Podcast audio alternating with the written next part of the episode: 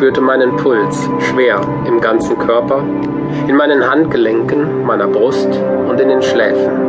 Geräuschvoll schnappte ich nach Luft. Der beißende Geschmack in meinem Mund erzeugt einen Hustenreiz und der Husten Schmerzen im Unterleib. Ich riss die Augen auf, starrte in eine dunkelbraune Ursuppe, die träge vor meinen Augen hin und her schwappte. Wie in einer gigantischen Schüssel ohne Ränder. Kein Unterschied in Farbe oder Gestalt. Auch Blinzeln half nichts. Schlieren verwischten ineinander schemenhaft. Orangefarbene Sterne explodierten in einem Stroboskopenrhythmus. Mein Kreislauf stand kurz vor dem Kollaps. Ich musste bewusstlos gewesen sein. Ich durfte auf keinen Fall wieder ohnmächtig werden. Eine Hand berührte meine Stirn. Meine Hand, die linke, ich sah sie nicht, und die rechte konnte ich nicht bewegen, auch nicht meine Beine, kein Millimeter. Ein undefinierbares Gewicht drückte mich zu Boden. Mit der Zunge fuhr ich über meine Zähne. Sie waren alle in Ordnung. Der metallene Geschmack von Blut in meinem Mund rührte nicht von ihnen. In meinem Kopf hämmerte der Schmerz gegen die Schädeldecke wie eine kranke Taube, die sich in ein Wohnzimmer verirrt hat und mit Wucht gegen die Wände fliegt. Immerhin konnte ich meinen Kopf mühsam anheben.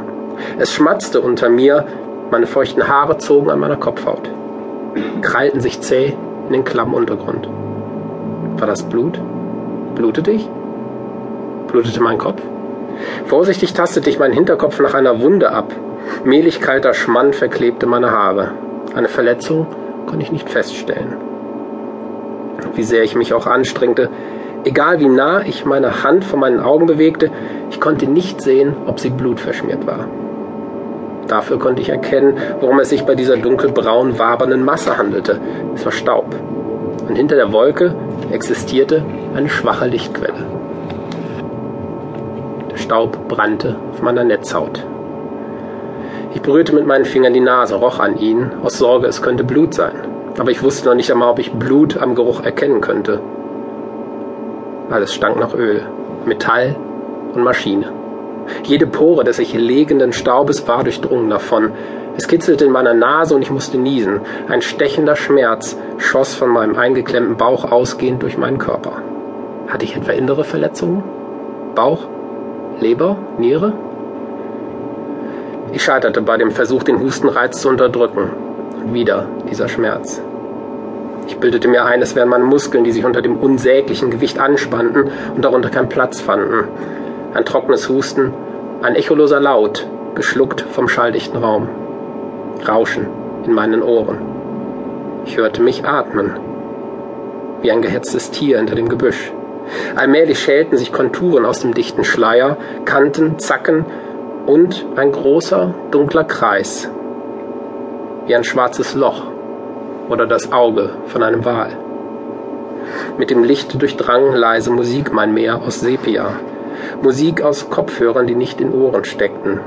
Zuerst nur der Beat, schließlich Fetzen eines unverständlichen Sprechgesangs. Ich erinnerte mich, das war die Musik, die das Mädchen gehört hatte. Schräg gegenüber von mir in dem Zugabteil. Ja, ich hatte in einem Zug gesessen und der hatte auf offener Strecke gehalten. Und dann? Neben mir formte sich ein figurloser Klotz zu dem zersplitterten Rest einer Sitzbank. Die Lichtquelle über mir entpuppte sich als der beschädigte Stirnscheinwerfer der Lokomotive. Und das schwarze Loch, das war keins, sondern einer ihrer mächtigen Puffer. Eine Armlänge entfernt schwebte er über mein Gesicht. Ein Unfall, dachte ich. Der Zug war entgleist. Ich hatte überlebt.